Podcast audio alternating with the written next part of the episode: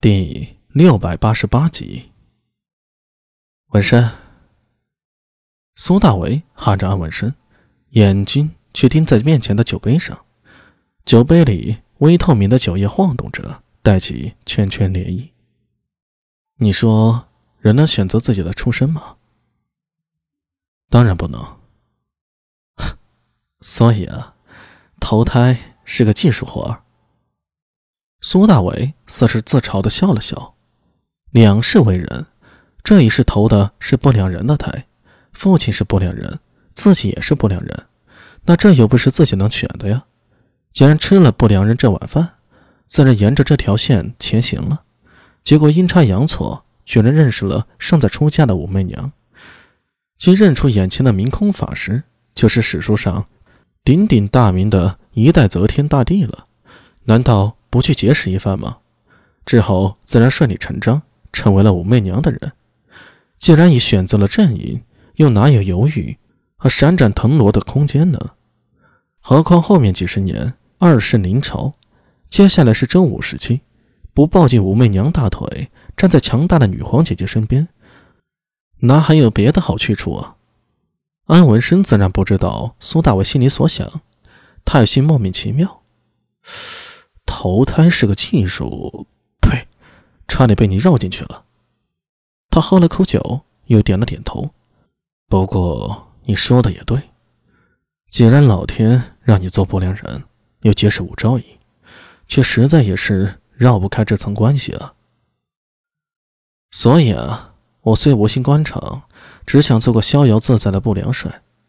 但既然认下了阿紫，出了事啊，自然也责无旁贷。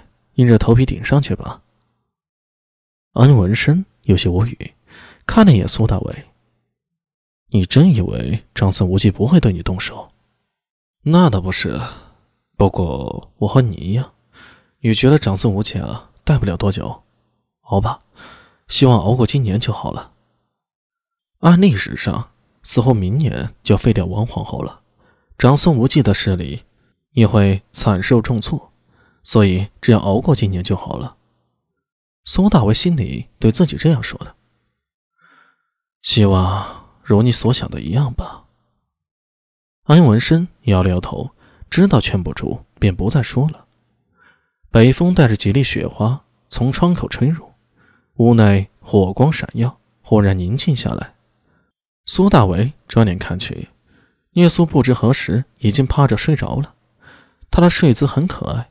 抱着怀里的黑猫，身子卷成了一团。唉，下雪了。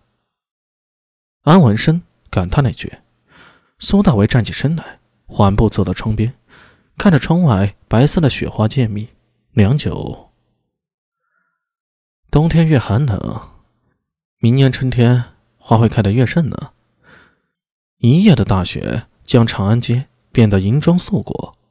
街道两旁的屋檐有一串串的冰帘垂了下来，街上也不知道谁家的孩子在嬉戏，把手里的雪团扔了出去。每当有冰帘被击落，都能引得孩子们亢奋的尖叫。苏大为看到这些，觉得津津有味，这是独属于长安的烟火气。转头看看朱雀街上的行人，只见一个个穿的厚厚的冬衣，显得格外的臃肿。穿过人流，苏大为。很快来到了大理寺，他现在的职司，除了不良人那边，每天倒有一半精力用在窝镇营上面了。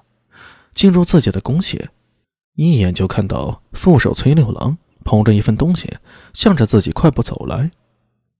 嬴政，怎么了？崔六郎舔了舔干裂的唇，压低声音道：“昨日倭人会馆那边颇有些不太平啊。”苏大伟眼神微变，快步向着堆满卷宗的书案走去。走，边走边说。是。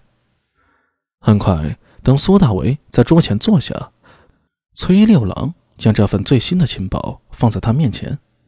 苏大伟一边翻阅，一边听着崔六郎在耳边说道：“昨日沃尔那边进出往来的人明显变多了，而且神色有些焦躁，怀疑是有大事发生。”只可惜啊，我们的暗中到现在还没联络上。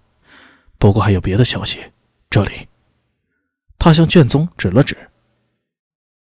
最近别的地方有什么事发生了？苏大为问道。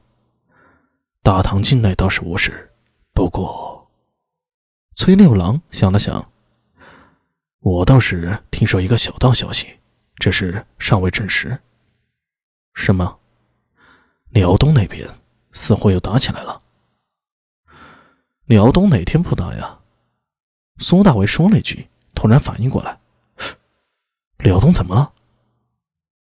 据说百济又打新罗了，这次新罗吃了个大亏。崔六郎舔了舔嘴唇，说道：“不过嬴政，这个消息还没证实。”苏大为摆了摆手，他突然想到昨天安文生说过的话，还有之前苏定方对自己的暗示，莫非辽东那边？是了，记忆里明年苏定方会在百济那里动手，自己怎么把这件事给忘了？苏大为闭上双眼，想了想，将卷宗给合上。向崔六郎说道：“新罗这件事儿定的是真的，你先安排人手加紧盯着倭人。”想了想，他又说道：“呃，不光是倭人，长安内外有新罗、高句丽、百济背景的，都重点提防。人手不够可以跟我说，重点怀疑的地方一定不能放过。”诺。崔六郎抱拳一下，匆匆去布置了。